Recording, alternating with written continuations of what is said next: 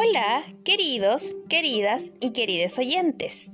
En este nuevo capítulo de Cuentos para escuchar en cuarentena, leeré uno de los relatos más bellos escritos por Hans Christian Andersen. La historia del pequeño soldado y su amor incondicional hacia la bella bailarina de papel han conquistado a muchos corazones alrededor del mundo. Un relato de valentía y con un final agridulce que nos habla de cómo nuestras diferencias no son limitantes.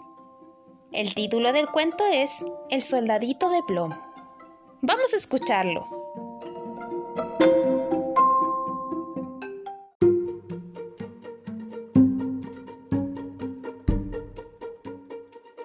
El soldadito de plomo. Eran una vez 25 soldados de plomo. Todos ellos eran hermanos, pues los habían fundido de una misma cuchara vieja. Llevaban el fusil al hombro y miraban de frente. El uniforme rojo y azul era precioso. Las primeras palabras que oyeron en cuanto se levantó la tapa de la caja que los contenía fue ¡Soldados de plomo! Las pronunció un chiquillo dando una gran palmada. Eran el regalo de su cumpleaños y los alineó sobre la mesa. Todos eran exactamente iguales, excepto uno que se distinguía un poquito de los demás. Le faltaba una pierna, pues había sido fundido el último, y el plomo no había sido suficiente. Pero con una pierna se sostenía tan firme como los otros con dos. Y de él precisamente vamos a hablar aquí. En la mesa donde los colocaron había otros muchos juguetes, entre ellos destacaba un bonito castillo de papel, por cuyas ventanas se veían las salas interiores. Enfrente, unos arbolitos rodeaban un espejo que parecía un lago, en el cual flotaban y se reflejaban unos cisnes de cera. Todo era en extremo primoroso, pero lo más bonito era una muchachita que estaba en la puerta del castillo. Ella también era de papel, y llevaba un hermoso vestido y una estrecha banda azul en los hombros a modo de fajín, con una reluciente estrella de oropel en el centro, tan grande como su cara. La chiquilla tenía los brazos extendidos, pues era una bailarina, y una pierna levantada, que el soldado de plomo, como no alcanzaba a verla, acabó por creer que solo tenía una pierna como él. He aquí la mujer que necesito, pensó. Pero está en una posición muy elevada para mí. Vive en un palacio, y yo por toda vivienda solo tengo una caja, y encima somos 25 los que vivimos en ella. No es lugar para una princesa. Sin embargo, intentaré entablar relaciones. Entonces se situó detrás de una tabaquera que había sobre la mesa desde la cual podía contemplar a sus anchas a la distinguida damita, que continuaba sosteniéndose sobre un pie sin caerse. Al anochecer, los soldados de plomo, salvo nuestro protagonista, fueron guardados en su caja y los habitantes de la casa se retiraron a dormir. Este era el momento que los juguetes aprovechaban para jugar por su cuenta a visitas, a guerra o a baile. Los soldados de plomo alborotaban en su caja porque querían participar en las diversiones, pero no podían levantar la tapa. El cascanueces era dar volteretas todo él, y el pizarrín no paraba de divertirse en la pizarra. Con el ruido se despertó el canario, el cual intervino también en el holgorio recitando versos. Los únicos que no se movieron de su sitio fueron el soldado de plomo y la bailarina. Esta seguía sosteniéndose sobre la punta del pie y él sobre su única pierna, pero sin desviar ni por un momento los ojos de ella. El reloj marcó las doce y ¡pum! saltó la tapa de la tabaquera. Pero lo que había dentro no era rapé, sino un duendecillo negro. Era un juguete sorpresa. ¡Soldado de plomo! dijo el duende, no mires así. Pero el soldado se hizo el sordo. Espera que llegue la mañana, ya verás, añadió el duende. Cuando los niños se levantaron, pusieron el soldado en la ventana. Y ya fuera por obra del duende o del viento, ésta se abrió de repente y el soldadito se precipitó de cabeza cayendo desde una altura de tres pisos. Fue una caída terrible. Quedó clavado de cabeza entre los adoquines, con la pierna estirada y la bayoneta hacia abajo. La criada y el chiquillo bajaron corriendo a buscarlo, pero a pesar de que casi lo pisaron, no pudieron encontrarlo. Si el soldado hubiese gritado, Estoy aquí, indudablemente habrían dado con él, pero le pareció indecoroso gritar yendo de uniforme. Entonces empezó a llover. Las gotas caían cada vez más espesas, hasta convertirse en un verdadero aguacero. Cuando aclaró, pasaron por allí dos mozalbetes callejeros. ¡Mira! exclamó uno de ellos. ¡Un soldado de plomo! Vamos a hacerlo navegar. Con un papel de periódico hicieron un barquito y embarcando en él al soldado lo pusieron en el arroyo. La corriente empezó a arrastrar el barquito y los chiquillos avanzaron detrás de él dando palmadas de contento. Dios os proteja. ¡Qué ola sí que corriente!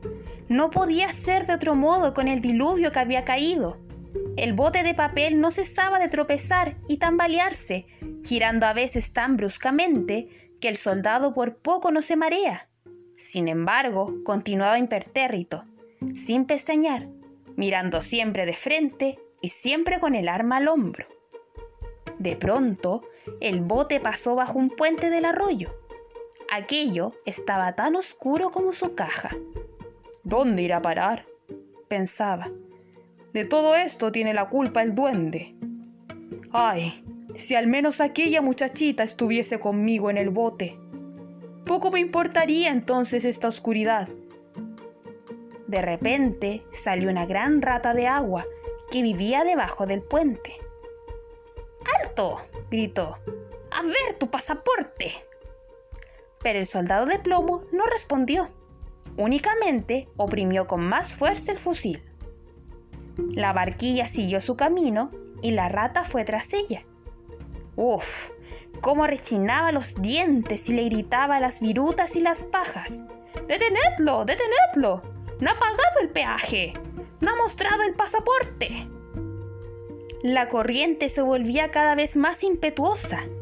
El soldado veía ya la luz del sol al extremo del túnel, pero entonces percibió un estruendo capaz de infundir terror al más valiente. Imaginad que, en el punto donde terminaba el puente, el arroyo se precipitaba en un gran canal. Para él, aquello resultaba tan peligroso como lo sería para nosotros caer por una alta catarata. Estaba ya tan cerca de ella que era imposible evitarla. El barquito salió disparado, pero nuestro pobre soldadito seguía tan firme como le era posible. Nadie podría decir que había pestañado siquiera. La barquita describió dos o tres giros sobre sí misma, con un ruido sordo, inundándose hasta el borde. Iba a zozobrar. Al soldado le llegaba el agua al cuello. La barca se hundía por momentos y el papel se deshacía. El agua ya cubría la cabeza del soldado, que en aquel momento supremo se acordó de la linda bailarina, cuyo rostro nunca volvería a contemplar. Le pareció que le decían al oído, Adiós, guerrero, adiós, tienes que sufrir la muerte. Entonces se desgarró el papel y el soldado se fue al fondo, pero mientras descendía, se lo tragó un gran pez. Allí sí que estaba oscuro, peor aún que bajo el puente del arroyo. Además, era tan estrecho. Pero el soldado seguía firme, tendido cuán largo era, sin soltar el fusil. El pez continuó sus evoluciones y horribles movimientos, hasta que, por fin, se quedó quieto y en su interior penetró un gran rayo de luz. Se hizo una gran claridad y alguien exclamó, ¡El soldado de plomo! Alguien había pescado al pez lo había llevado al mercado y lo había vendido. ahora estaba en la cocina, en donde la cocinera la abría con un gran cuchillo. Tomó el cuerpo del soldadito con dos dedos y lo llevó a la sala, pues todos querían ver a aquel personaje extraño salido del estómago del pez. Pero el soldado de plomo no se sentía nada orgulloso. Lo pusieron de pie sobre la mesa. ¿Y qué cosas más raras ocurren a veces en el mundo? Se encontró en el mismo cuarto de antes, con los mismos niños y los mismos juguetes sobre la mesa, sin que faltase el soberbio palacio y la linda bailarina, que seguía sosteniéndose sobre la punta del pie y con la otra pierna al aire. Aquello conmovió a nuestro soldado y estuvo a punto de llorar lágrimas de plomo. Pero habría sido poco digno de él, por eso la miró sin decir palabras. Entonces uno de los chiquillos agarró al soldado y lo tiró a la chimenea sin motivo alguno. Seguramente la culpa la tuvo el duende de la tabaquera. El soldado de plomo quedó todo iluminado y sintió un calor espantoso, aunque no sabía si era debido al fuego o al amor. Sus colores también se habían borrado a consecuencia del viaje o por la pena que sentía. Nadie podría haberlo dicho. Miró de nuevo a la muchacha, las miradas de los dos se encontraron y él sintió que se derretía, pero siguió firme, con el arma al hombro. Se abrió la puerta y una ráfaga de viento se llevó a la bailarina, que como una sílfide se levantó volando para posarse también en la chimenea junto al soldado. Se inflamó y desapareció en un instante. A su vez, el soldadito se fundió y quedó reducido a una pequeña masa informe. Cuando al día siguiente la criada sacó las cenizas de la estufa, no quedaba de él más que un trocito de plomo en forma de corazón. De la bailarina, en cambio, había quedado la estrella de oropel carbonizada y negra.